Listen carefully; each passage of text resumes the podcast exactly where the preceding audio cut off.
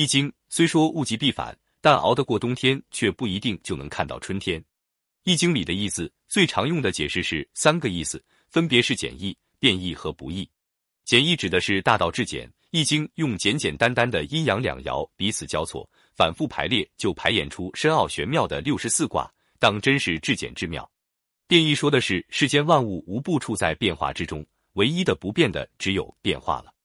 而所谓不易，则是说变化纷纭的大千世界中存在着不变的规律和治理，老子称之为道。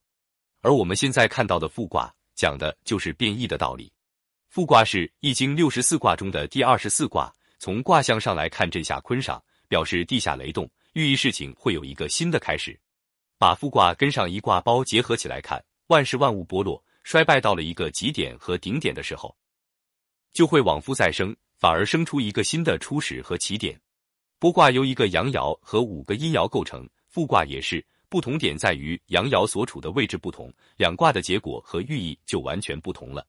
剥卦中的阳爻在最上面，表示一个逐渐衰败的过程和倾向；而复卦的阳爻在最下面，则表示一个逐渐茁壮的萌芽和开始，表示着平安和吉利。复卦的卦辞是这样的：亨，出入无极，蓬莱无咎，反复其道，七日来复，利有攸往。亨通，外出归来都没有疾病，朋友前来也没有灾祸。在路上反复往来，七天就一定能回来，利于有所前往。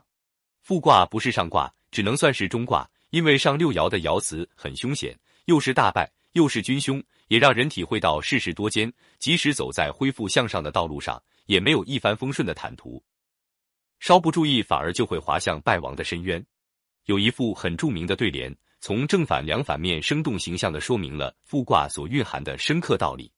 有志者事竟成，破釜沉舟，百二秦关中属楚，苦心人天不负，卧薪尝胆，三千越甲可吞吴。上联说的是项羽在巨鹿之战中破釜沉舟，大破秦军的故事。本来项羽在反秦力量中占据主导地位，可是，在后来跟刘邦争夺天下的过程中，由于轻敌、残暴、决策失误等原因，项羽不但没能把握好茁壮发展的势头，还尽失天下民心，战场又遇惨败。到最后，这位前期风光不可一世的西楚霸王，竟然落得自刎身亡，实在让人扼腕叹息。至于下联说的是卧薪尝胆的越王勾践，而他的对手吴王夫差，就是因任意妄为而迅速败亡的反面教材。夫差战胜越国后，沉溺美色，疏于防范，未能保持吴国强盛的势头，反而被隐忍坚韧的的勾践绝地反击，最终落得身死国灭，让人生出无限感慨。